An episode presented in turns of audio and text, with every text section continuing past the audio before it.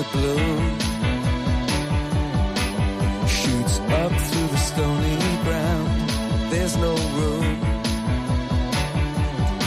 No space to rent in this town.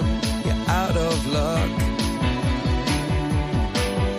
And the reason that you had to care, the traffic is stuck.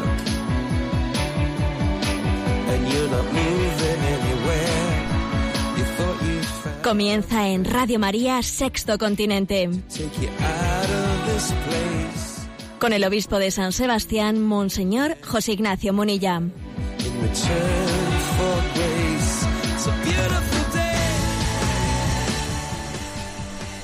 Un cordial saludo a todos los oyentes de Radio María. Un día más, con la gracia del Señor, nos disponemos a realizar este, este programa llamado Sexto Continente, que lunes y viernes de 8 a 9 de la mañana realizamos aquí en Radio María en España. Una hora antes en, la, en el horario canario, en el horario de- de las Islas Canarias. Realizamos este programa no en un día cualquiera, es Radio María y hoy es el día de la Natividad de María, 8 de septiembre. Queremos felicitar a nuestra Madre en este día de su nacimiento, en el que celebramos su llegada al mundo. En este día de la Natividad de María quiero ofrecer el programa de hoy por dos necesidades importantes, por dos objetivos importantes, por el fruto del viaje apostólico del Papa a Colombia y por la prudente resolución del conflicto existente en este momento en Cataluña. En cuanto al viaje apostólico del Papa a Colombia se refiere, el Papa ha querido especialmente realizarlo buscando, apoyando la reconciliación dentro de aquella nación colombiana. Y por lo que se refiere a ese conflicto existente en Cataluña, pues también tenemos que pedir lo mismo. Lo mismo que el Papa está, está luchando por ello en Colombia, por la reconciliación. También nosotros tenemos que pedir, pedirle a María en el día de su natividad por el don de la reconciliación en medio de este conflicto existente. Le pedimos al Espíritu Santo el don de consejo para que quienes tienen en sus manos la resolución pues de este de este momento tan duro eh, lo ejerzan esa responsabilidad con rectitud y con prudencia. Ayer enviaba yo pues a las redes sociales un mensaje diciendo lo siguiente, ¿no? Que el interés general no es ni puede ser la victoria de un 51% sobre un 49% de la población. No puede ser eso. Sino la búsqueda del bien común. Eh, La política está llamada a ser un, un instrumento para el encuentro, no para el enfrentamiento. Por eso me parece que tenemos que subrayar esto especialmente. Se utiliza hoy en día con mucha frecuencia la palabra interés general y se ha olvidado bastante la del- el término que es más propio de la doctrina social de la Iglesia, el término de bien común. Ya sé que se puede utilizar bien también, correctamente, el término interés general, pero en mi opinión es más iluminador, es más preciso el término bien común. El interés general, eh, pues, puede ser malinterpretado como si eso, ¿no? Como si fuese una especie de pugna. A ver, el 51% contra el 49%, el 53 contra el 47. A ver, no, no, no.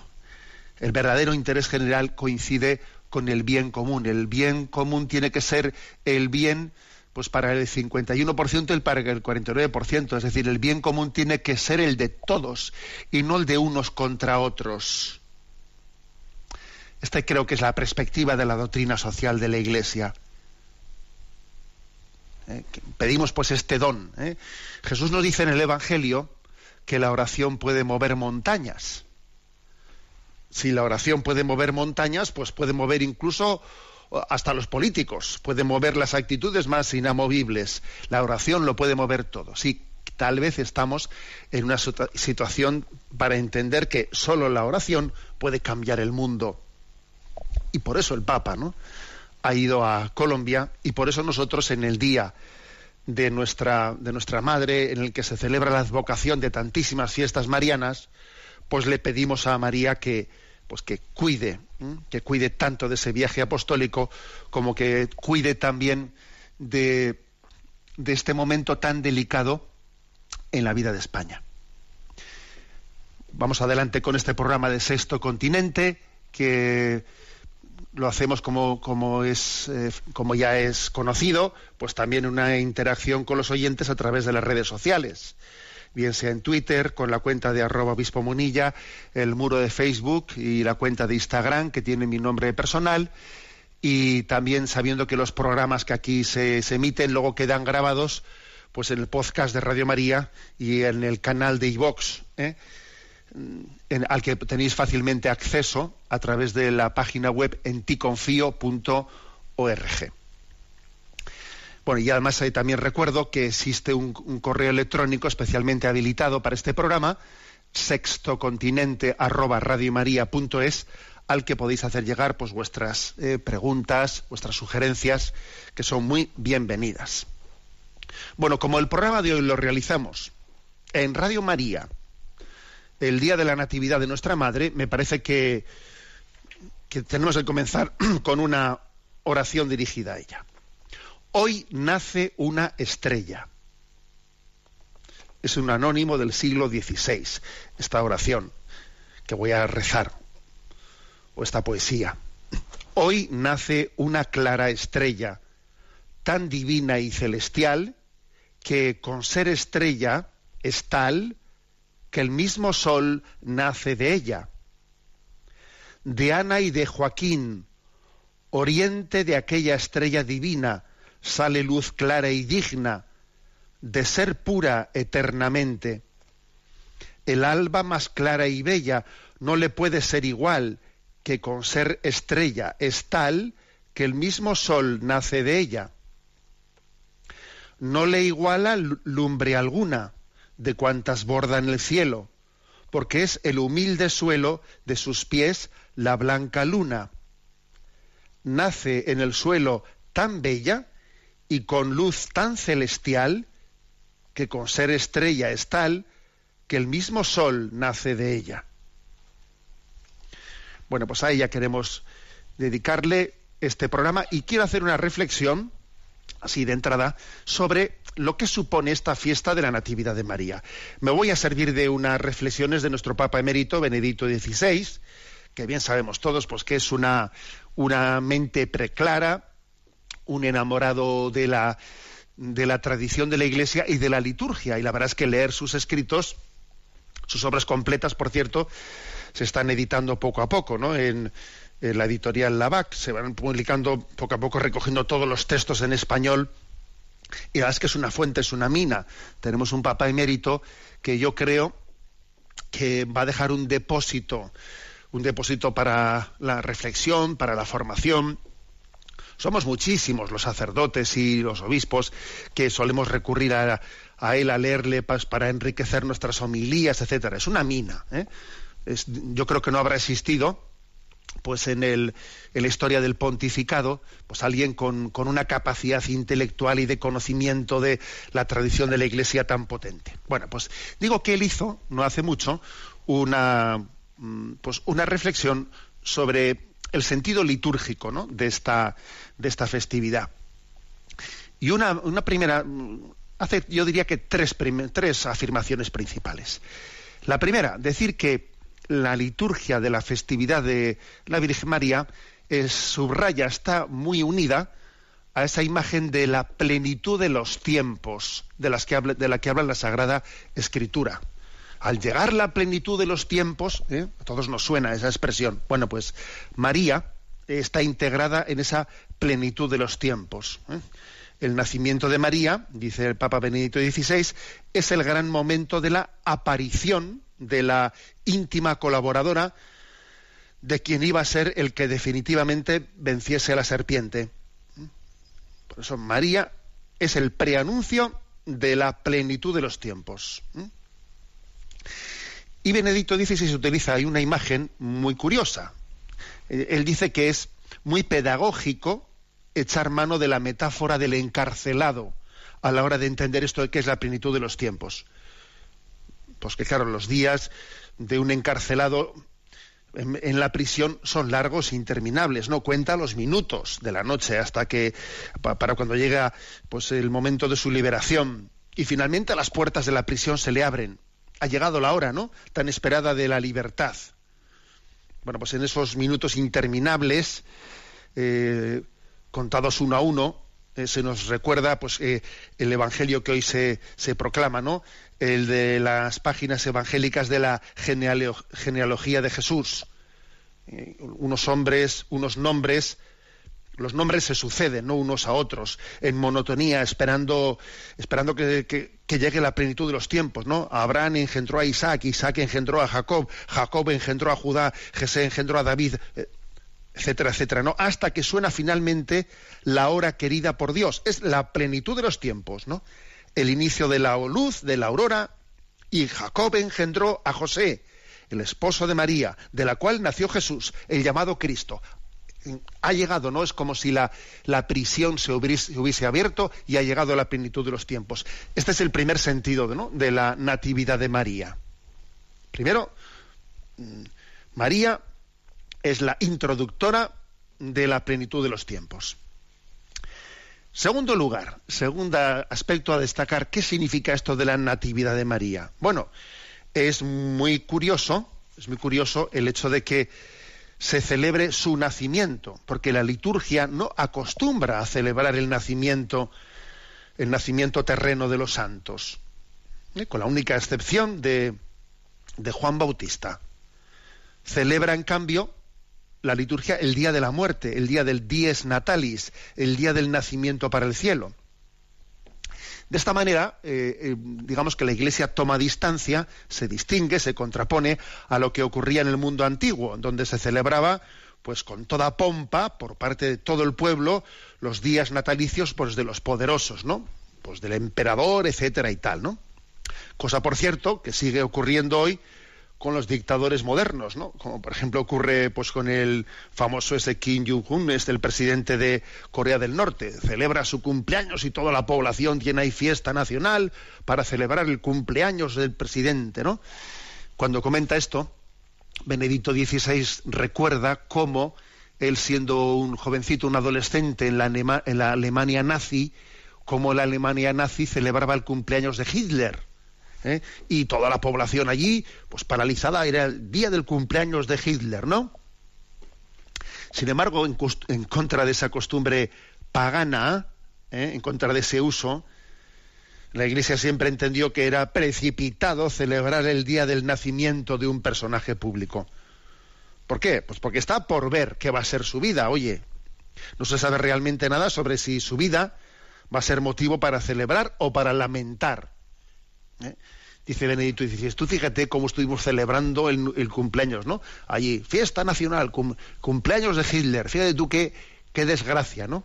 Bueno, está por ver su vida, ¿no? Por eso, sobre, todavía está por ver si el mundo tiene que mostrar alegría o, hubiese deseado lo contrario, ¿no? Que ese hombre no hubiese tenido esa, pues, ese puesto público. Y la Iglesia, en cambio, celebra el Día de la Muerte solamente la muerte de aquel que, de aquellos que han vivido la vida con dignidad, con toda serenidad, ¿eh? y que han tenido una vida digna, esos son los santos, ¿no? de ser sometidos, ¿no? de ser mostrados ante el mundo. O sea que la Iglesia no celebra en su calendario litúrgico en los nacimientos la llegada al mundo, sino los dies natalis, el nacimiento para la vida eterna. ¿Por qué lo hace? Hombre, pues por no, por no endiosar a las personas, por recordar que la vida es una tarea, es una peregrinación, esforzaos por entrar en la puerta estrecha que lleva eh, a la salvación, porque ancha es la puerta que lleva a la perdición.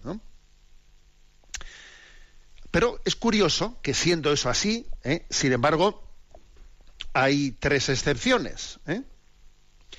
Y las excepciones son clarísimamente la de Jesucristo, celebramos el 25 de diciembre, el día del nacimiento de Jesús en Belén, y como el don de Dios es por participación, ¿eh? pues por participación, también la Iglesia celebra la natividad de la Virgen María y de Juan Bautista, ¿no? ¿Con esto qué es lo que se quiere decir? Pues que, pues que participamos de, ese don de Jesucristo. Y que el nacimiento de Dios, hecho hombre, que es el único nacimiento que podemos celebrar sin esperar a su muerte, pues es también el motivo de que nosotros los hombres podamos celebrar fiesta y confiar en la esperanza de la santidad. ¿eh? Por eso, aunque no celebremos, ¿no? Pues mm, las, no queramos hacerlo, las natividades, pues de los personajes públicos, pues sí que sin embargo pues celebramos la, el, cumpleaños en nuestra casa ¿eh? al igual que cuando el evangelio nos dice y no llaméis nadie y no llaméis a, nadie padre en la tierra porque uno solo es el padre el que está en el cielo bien eso no quita pues para que a nuestro padre a nuestro padre le llamemos en la, en la familia padre o al sacerdote le llamemos padre. Eso no una cosa no quita no quita la otra no al igual que al igual que aunque la iglesia no celebre no la natividad de los personajes públicos, sino únicamente su dies natalis, su día de llegada al cielo, no quita que a, nivel más particular eh, pues podamos eh, celebrar el nacimiento, el cumpleaños de, los, miembros de la familia, porque por participación, por misericordia, eh, podamos alcanzar el don de la santidad. Entonces la Virgen María, la Virgen María, pues por el don de la Inmaculada Concepción, ella desde el primer momento ha ido eh, participando de esa santidad de Jesucristo, ¿no?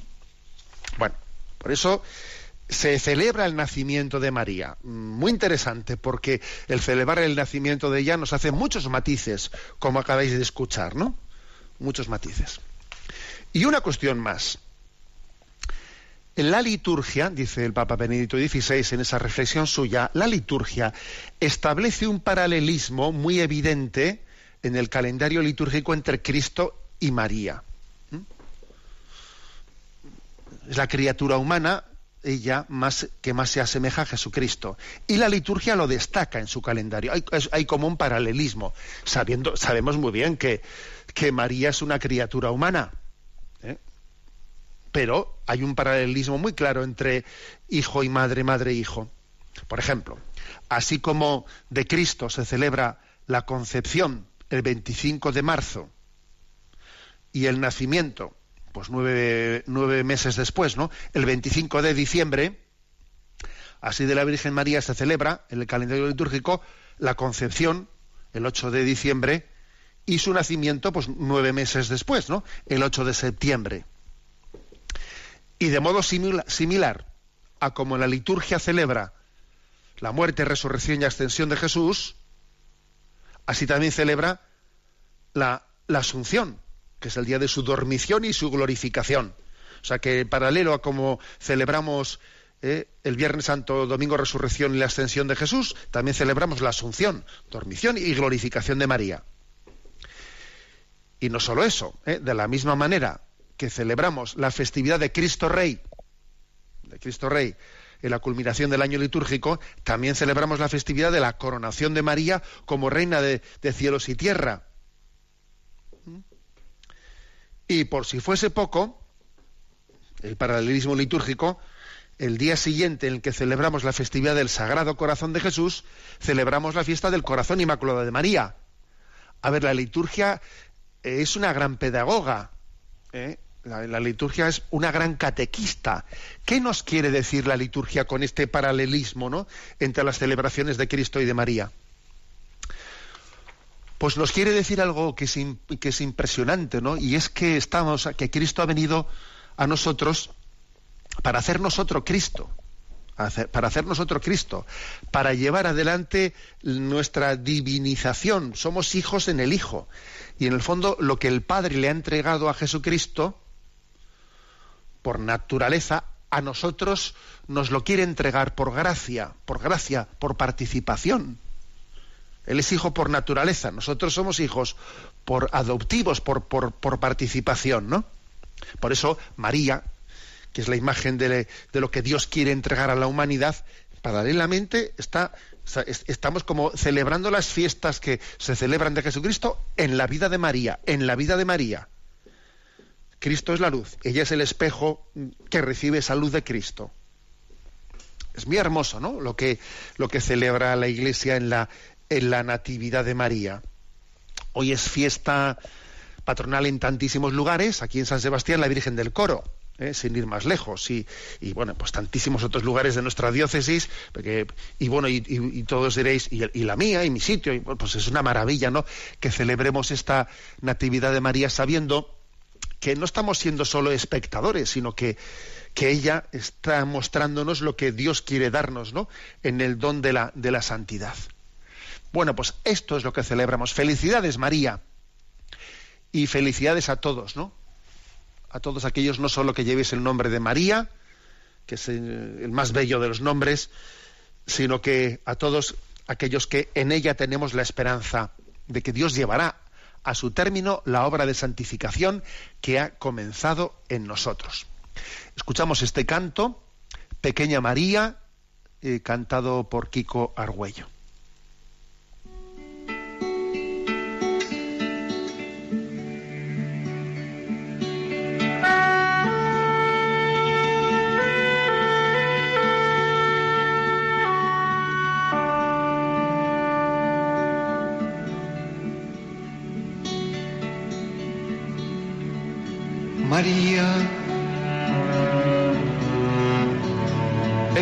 María, tú eres la brisa suave de Elías, el susurro del Espíritu de Dios.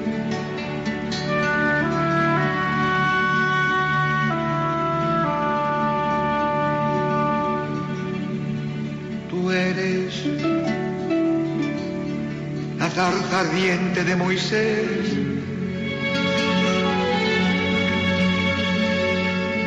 Que llevas al Señor y no te consumes.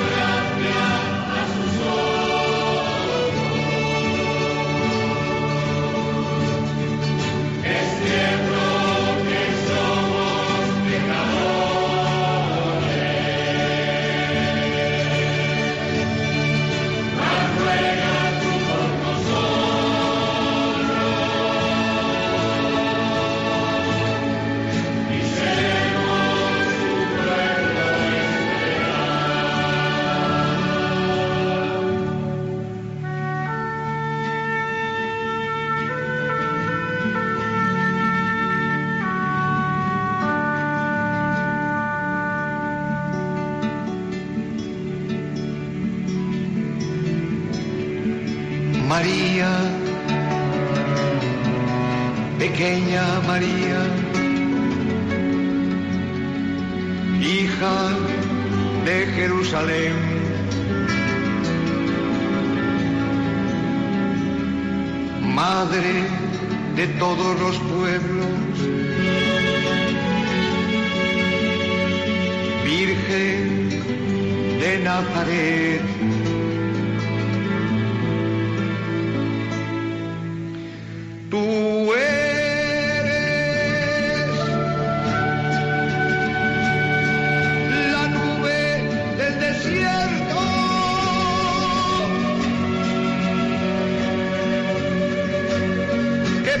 la marcha de Israel.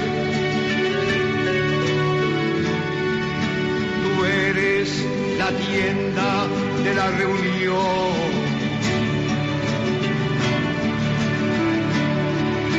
El arca que lleva la alianza.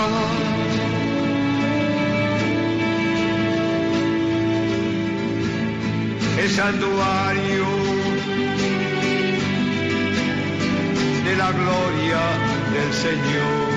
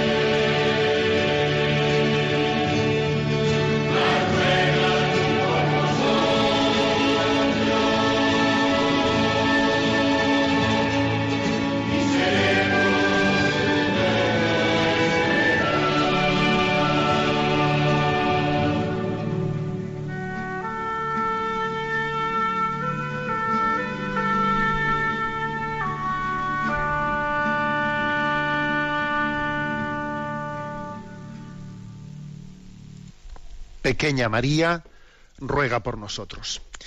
En este programa de Sexto Continente, lo iniciamos ya en la, en la, anterior edición, vamos a hacer el siguiente comentario. Os recuerdo, para los que os estáis así reincorporando en este mes de septiembre, que en esta nueva temporada vamos a incorporar una sección en este programa de Sexto Continente para comentar uno por uno los puntos del DOCAT, que es eh, una obra que mm, se, titula DOCAT, que hacer doctrina social de la Iglesia, un libro publicado en la editorial Encuentro, en el que se hace, pues es un poco el paralelo al Yucat famoso, ¿eh? Esa exposición pedagógica del catecismo para los jóvenes, aquí se hace una exposición pedagógica de la doctrina social de la Iglesia para jóvenes y no tan jóvenes, porque en fondo todos necesitamos también formas de expresión un poco pedagógicas. Bueno, pues cada día hacemos un, comentamos un punto. Hoy toca el número dos. Y recuerdo también a todos los oyentes que dentro de la página web en ticonfio.org, en, en, en el apartado de recursos, allí vais a encontrar pues una carpeta en, dentro de iVox en la que se van a ir colgando los cortes de cada uno de los comentarios al DOCAT 1, DOCAT 2, etcétera, etcétera. ¿Cuál es el punto segundo del DOCAT? Dice, pero ¿quién es Dios? Como veis, estamos en, en, en, los prolegómenos, ¿no? Antes de entrar ya más directamente en los temas de doctrina social de la Iglesia. Punto segundo, pero ¿quién es Dios? Y responde así. Se puede decir que Dios es el origen de todo lo que existe. Es la razón última, la causa última de todo, además de ser su razón de ser. Si lo miramos con los ojos de la ciencia contemporánea, se puede decir que precedió al Big Bang y al nacimiento de todas las leyes de la naturaleza. Sin Dios todo lo que existe se vendría abajo. Dios es la finalidad de todo lo que existe. Hasta ahí, ¿eh? el punto 2 del DOCAT. Si os habéis fijado, a la hora de decir quién es Dios, hace tres distinciones, ¿no? Es el origen de todo, es la razón de ser de todo y es la finalidad de todo. ¿Mm? Si distinguimos estos tres aspectos, creo que sería una buena manera de, de explicar este punto segundo del DOCAT. Es el origen de todo esto nos, hace referencia al llamado argumento de la contingencia, del cual habló Santo Tomás de Aquino. ¿Cuál es el brevemente expuesto el argumento de la contingencia? Los seres que nosotros eh, conocemos son todos contingentes. A ver, si esta mesa a la que yo me estoy apoyando ahora mismo, esta mesa no es por sí misma, es por un pino. Y ese pino era por, pues, por un piñón y el otro era... y etcétera, etcétera. Las cosas no se explican por sí mismas, sino se explican por una anterior que le ha dado su razón de ser. Ahora bien, ahora bien, no se puede seguir infinitamente en esa cadena de que las cosas sean por una anterior. Alguna ha tenido que haber que le ha dado, que haya dado el origen a esa cadena. De lo contrario, nunca hubiese, se hubiese iniciado esa cadena. Ha tenido que haber un ser necesario para que pueda haber seres contingentes. Los contingentes es somos los que hemos ido por otros, por un anterior. Ya, pero tuvo que haber, si no la cadena no hubiese comenzado nunca, ¿no? Un ser que era necesario, que era por sí mismo, que dio inicio a esa, cadena. Bueno, esto se, llama el argumento de la, eh, de la contingencia, elaborado por Santo Tomás, que, en el fondo aquí el, el DOCAT nos lo recuerda. Las cosas de la nada no viene nada. A ver, de la nada no viene nada. Las cosas vienen de, de algo. ¿eh? Luego ha tenido que haber un ser supremo, un ser un ser creador, inicio, ¿no? El segundo argumento dice, dice que no únicamente es el origen de todo, sino también la razón última de ser de las cosas. Es que este es en el fondo es el argumento del orden. El argumento del orden. Es que, claro, lo dice, decía Wittgenstein, decía que él llama a Dios al sentido de la vida. Dice, es que las cosas tienen un sentido es que las cosas están ordenadas, es que hay unas leyes en la naturaleza que, son impresionantes, ¿no? Son impresionantes. Tú pones la televisión aquí en España, la pones en, el segundo canal, que es lo mejor que se puede ver en televisión, ¿no? Aquí, que son los reportajes de la naturaleza, por la tarde, después de comer, vamos, y es que te quedas impresionado, diciendo, a ver, eh, todo eso supone un orden, un orden impresionante. Y el orden el orden no, no puede ser casual, no puede ser un azar. ¿eh? Porque todos sabemos lo que es el azar y lo ciego que es el azar, ¿no? Y, todo ese orden, ¿de dónde viene? Y el tercer argumento ¿eh? es el, el, el, que se llama teleológico, el argumento de la, de la finalidad, ¿no?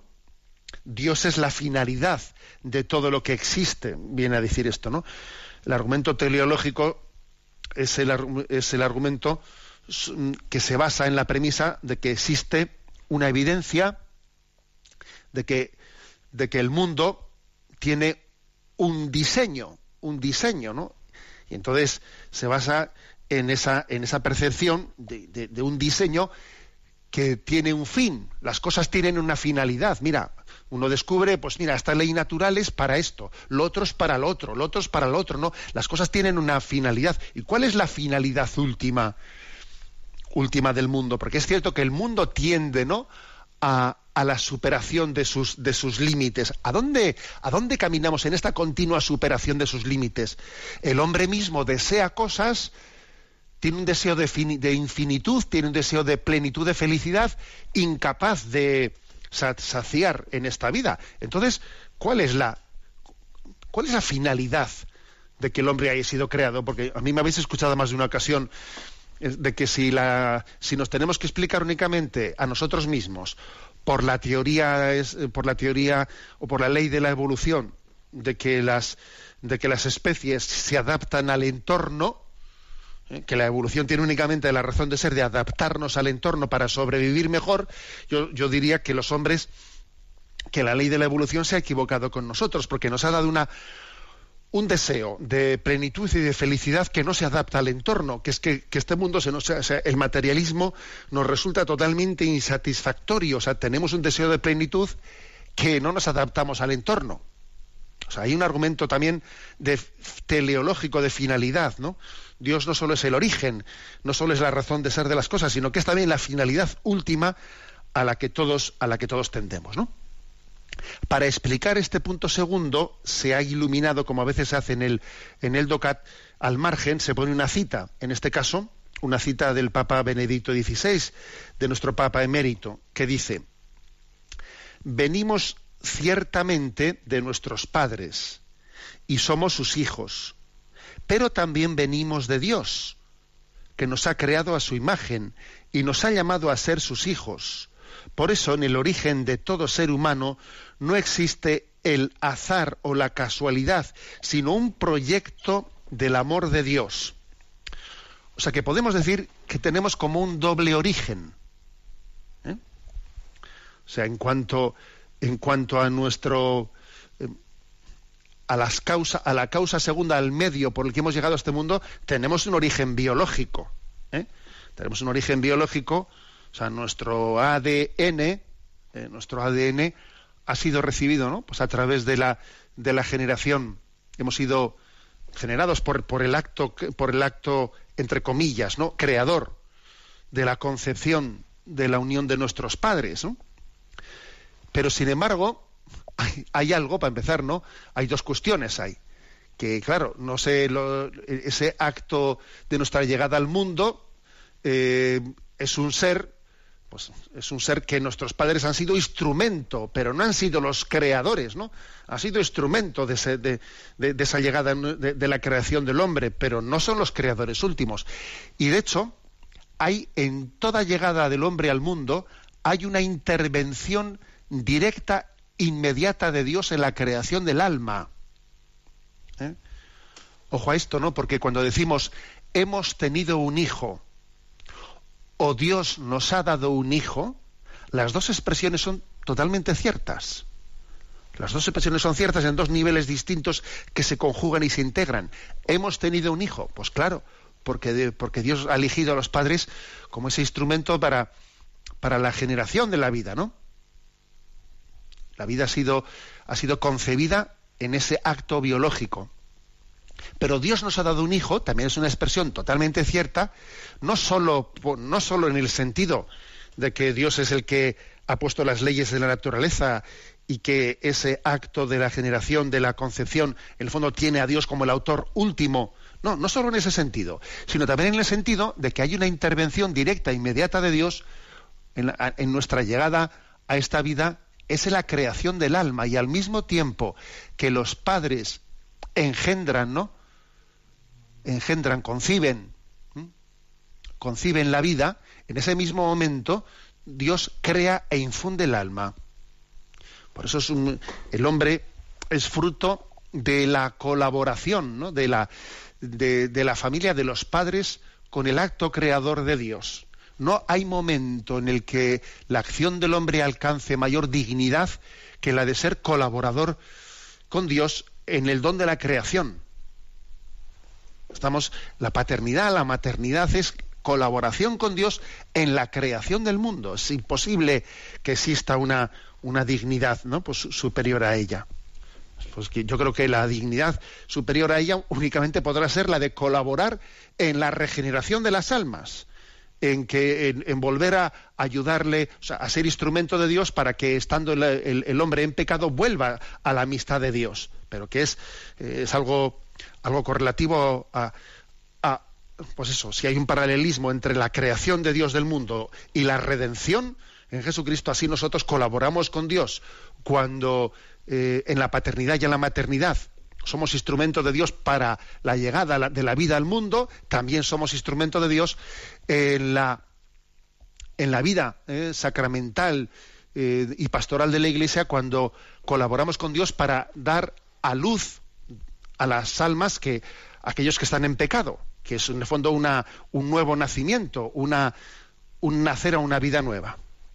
Bueno, en resumen, esta cita de Benedicto XVI, pues sí, eh, hemos tenido un hijo, y Dios nos ha dado un hijo. La vida, la vida es, es un don absoluto de Dios y en ella vemos, vemos, le vemos, vemos a Dios como causa y como origen de todo, pues de una manera muy palpable, muy inmediata, porque cuando hablamos de que Dios creó el mundo, pues en ese momento del Big Bang, etcétera, eh, bueno, está un poco lejos, ¿verdad? Pero cuando estamos hablando de mi llegada al mundo, de la tuya, de la de cada uno de nosotros, y somos conscientes de que el acto creador de Dios ha estado muy cerca de cada uno de nosotros, no solo en el momento del origen de los tiempos, no cuando, eh, cuando tuvo lugar el inicio de la creación, sino ahora en, la llegada al mundo de cada uno de nosotros, Dios también se ha comprometido con su acto creador.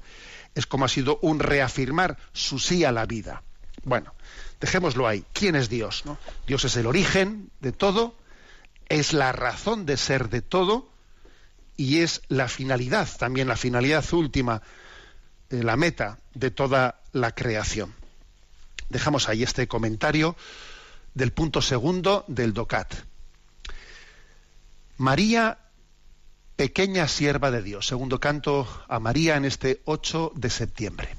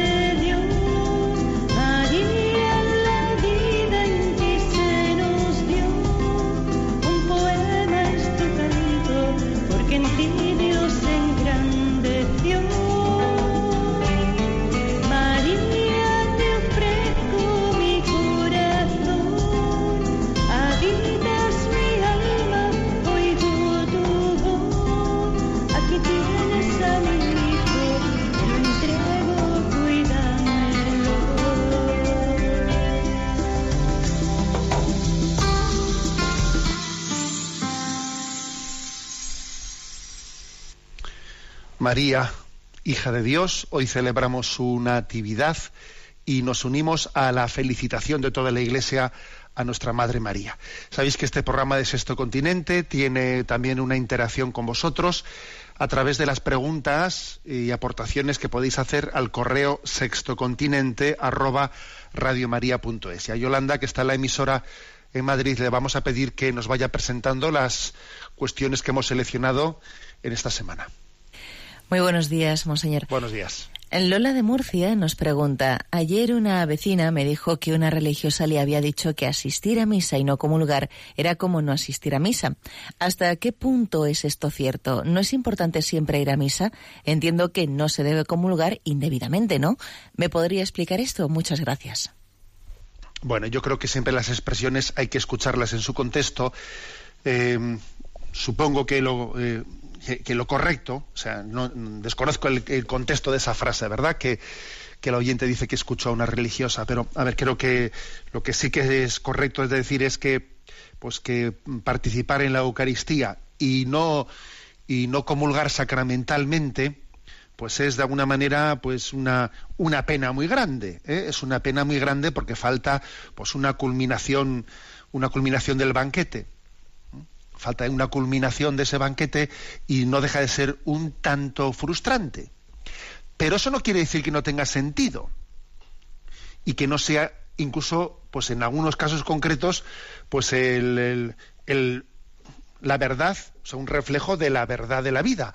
Y la verdad de la vida es que uno, pues por razones varias, pues puede no estar debidamente preparado para comulgar. Y sin duda a Dios le dará, pues Dios verá con mucho mejor, con muchos mejores ojos el que humildemente alguien no se acerque a comulgar que el que lo haga de una manera incorrecta. A Dios le conmoverá. ¿eh? le conmoverá pues esa, esa conciencia humilde de quien se sepa que tiene pues determinadas contradicciones en su vida que no las tiene abordadas, que las tiene que terminar de abordar y entonces diga pues pienso que mi, mi manera real, verdadera de presentarme delante de Dios es estar, escuchar la palabra, pedirle que me prepare, que me ilumine en mi camino para que llegue la plenitud de la comunión necesaria para poder comulgar. ¿Eh? Entonces, y por eso existe también lo que se llama las comuniones espirituales. La comunión espiritual no solo es cuando alguien está escuchando la radio en Radio María y entonces para los oyentes que no pueden estar allí y no pueden comulgar, se hace comunión espiritual para los oyentes. No, también la comunión espiritual es para los que estando en el mismo templo, pues hacen una comunión espiritual porque saben que pues que tienen que prepararse, ¿no? para la para la comunión. Luego sí, eh, es más, voy a decir una cosa, yo creo que en determinados ambientes, en determinados ambientes, el, que alguien eh, renuncie a comulgar en un momento determinado puede ser, un indicio de virtud. Obviamente no una virtud plena, sino un camino. ¿Por qué? Pues porque vemos que en ocasiones que se comulga con una facilidad pasmosa.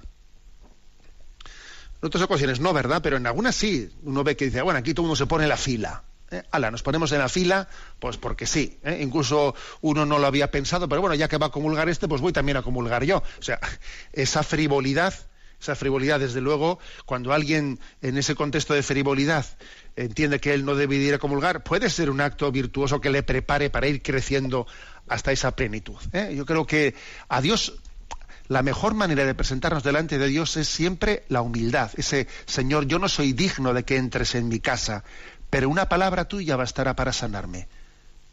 Esa expresión creo que es la de, la de quien hace una comunión espiritual en un momento determinado, esperando eh, pues poder dar los pasos que le faltan para poder recibir plenamente la comunión sacramental. Adelante con la siguiente consulta. Desde Albacete, un discapacitado psíquico nos comparte. Admirado y querido Monseñor Munilla, soy un discapacitado psíquico con trastorno esquizoafectivo y ahora estoy eutímico. Pero gracias a cinco neurofármacos que tomo diariamente sigo mi camino. ¿Hasta qué punto soy responsable de mis pecados si vivo en una cárcel química de la cual no puedo ni debo salir? Del mismo momento y en nombre de todos los enfermos psíquico, depresión, ansiedad, esquizofrenia, trastorno bipolar, trastorno esquizoafectivo, anorexia nerviosa, etcétera, me atrevo a preguntarle ¿por qué la Iglesia nos ignora? o dice que nuestra enfermedad se debe a una falta de fe en Dios. Muy agradecido por la respuesta si la considera oportuna. Bueno, eh, en primer lugar, eh, que muchas gracias por el correo eh, y por muchas gracias por ser nuestro oyente. En segundo lugar, por Dios, que la Iglesia no se le no, no ignora a los discapacitados y en absoluto se les ocurre decir a la Iglesia que esas enfermedades que, tenéis pues se deban a una falta de fe en Dios. Fíjate cómo el Evangelio dice, ¿no? ¿Quién pecó? ¿Él o su padre para que naciera ciego? Y dice Jesús, ni pecó él ni pecó su padre, sino para que se manifestase la gloria de Dios. O sea, a ver, está bien claro en, los, en los evangelios que, las, que el origen de la, que no se puede ni se debe, ¿no? Buscar el origen de las enfermedades en los pecados personales de una persona, que no. Eso está explícitamente dicho por Jesús, ¿no?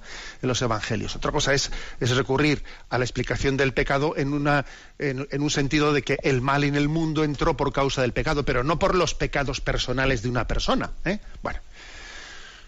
Y, y la Iglesia ha recibido un mandato de Jesús en el que especialmente los enfermos sean nuestros predilectos. Seguro que eh, lo tenemos que hacer mejor, ¿sabes? ¿Eh? Se lo digo al oyente y seguro que nos podemos y nos debemos de convertir también en este camino pero no es justo o sea no es justo no es no, no es cierto que la iglesia eh, desprecie o ignore no creo que claro que tenemos que hacerlo mejor pero sabemos muy bien en el nombre de Jesús pues que sois sois eh, los predilectos del Señor y además pues eso, las obras que la Iglesia ha realizado a lo largo de la historia como la de San Juan de Dios etcétera son, son testigos de ello pero bueno tú haces una pregunta eh, interesante, ¿eh? muy interesante cuando dices, a ver, que yo vivo en medio de, de esta lucha interior, con mi esquizofrenia, etcétera, y entonces dices, tomo cinco neurofármacos todos los días, entonces de repente dices, a ver, estoy aquí como una especie de cárcel, eh, una, cárcel eh, farmacéutica, ¿no? Dices que me hace, una cárcel química, dices, ¿no? ¿Hasta qué punto soy responsable de mis pecados si vivo en una cárcel química de la cual no puedo salir? A ver, yo también te animo a que no veas únicamente una cárcel química, sino que también en esa cárcel química, o sea, en esos barrotes químicos, veas también una ayuda para tu liberación. ¿eh? Porque uno puede ver en la medicación algo que me quita libertad, o también en la medicación puede ver algo que me ayuda ¿no? a, ir adquiriendo más libertad. Ojo, yo creo que la tentación te, te querrá hacer ver que los medicamentos son cárcel para ti. Bueno, igual los medicamentos te ayudan también un poco a abrir barrotes. ¿Eh? abrir barrotes. Yo apuntaría por ahí. ¿eh? Pues creo que esto va a ayudar también a, a tener una percepción más, más positiva, más confiada. ¿eh? y, soy, vamos, no soy consciente, no, me, me falta conciencia de, de, lo duro que será tomar determinados medicamentos. Pero yo creo que es bueno que luches por no ver en esos medicamentos solo una cárcel química, sino también ver una ayuda, una ayuda más en tu liberación. Pero obviamente tu pregunta iba por otro lado. Tu pregunta es, a ver, ¿yo hasta qué punto soy responsable de mis pecados con mis condicionantes tan potentes? A ver, eh, pues es posible que, que, es posible, no. Con toda seguridad, tus condicionantes, pues podrán, estarán influyendo, pues en en una falta de de dominio de determinados impulsos, etcétera, etcétera. Pues, por ejemplo, imagínate brotes coléricos o yo qué sé, ¿no? O, muchas cosas que pueden ocurrir cuando alguien pues tiene pues es un discapacitado psíquico y, por ejemplo, imagínate pues que esa discapacidad se derive pues en unos ataques ataques coléricos muy fuertes que le cuesta a uno mucho pues el, controlar y hasta qué punto eh, soy responsable de mis pecados. Pues mira, ¿sabes lo que, ¿sabes lo que te digo? Que eso, con que lo sepa Dios, ya es suficiente. Dios sabe la, eh, la, batalla que tú llevas en tu interior. El Señor nos dijo en los evangelios que cada uno ha recibido unos talentos y que será responsable delante de Dios pues de cómo eh, ha utilizado esos talentos. También eh, tu, correo lo agradecemos mucho porque nos ayuda a todos a hacer un ejercicio de ponernos en situación del otro eh, y a, entender también que no debemos de estar juzgando al prójimo porque es que cada uno tiene eh, toda una serie de condicionantes en los que nosotros no sabemos de lo que estamos hablando cuando juzgamos al prójimo. Como decía la Madre Teresa de Calcuta, ¿no? El que se ocupa eh, el que se entretiene en juzgar al prójimo pierde la oportunidad de amarle.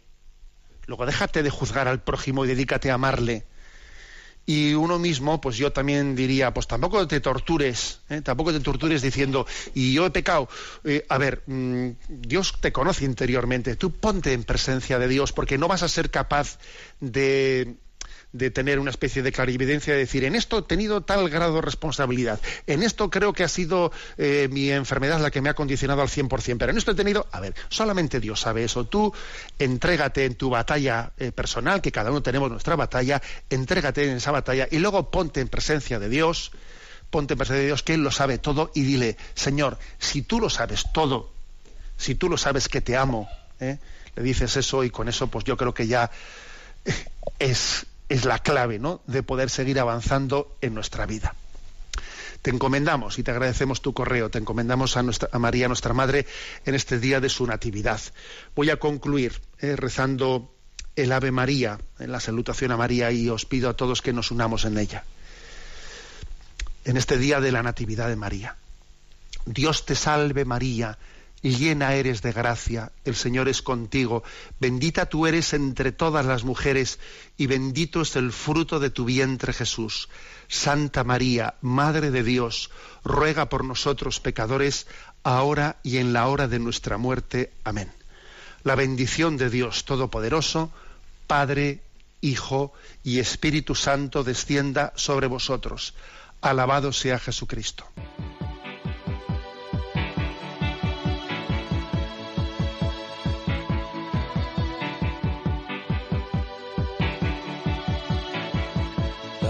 Is a bloom shoots up through the stony ground. There's no room. No space to rent in this town. You're out of luck. And the reason that you had to care the traffic is stuck. And you're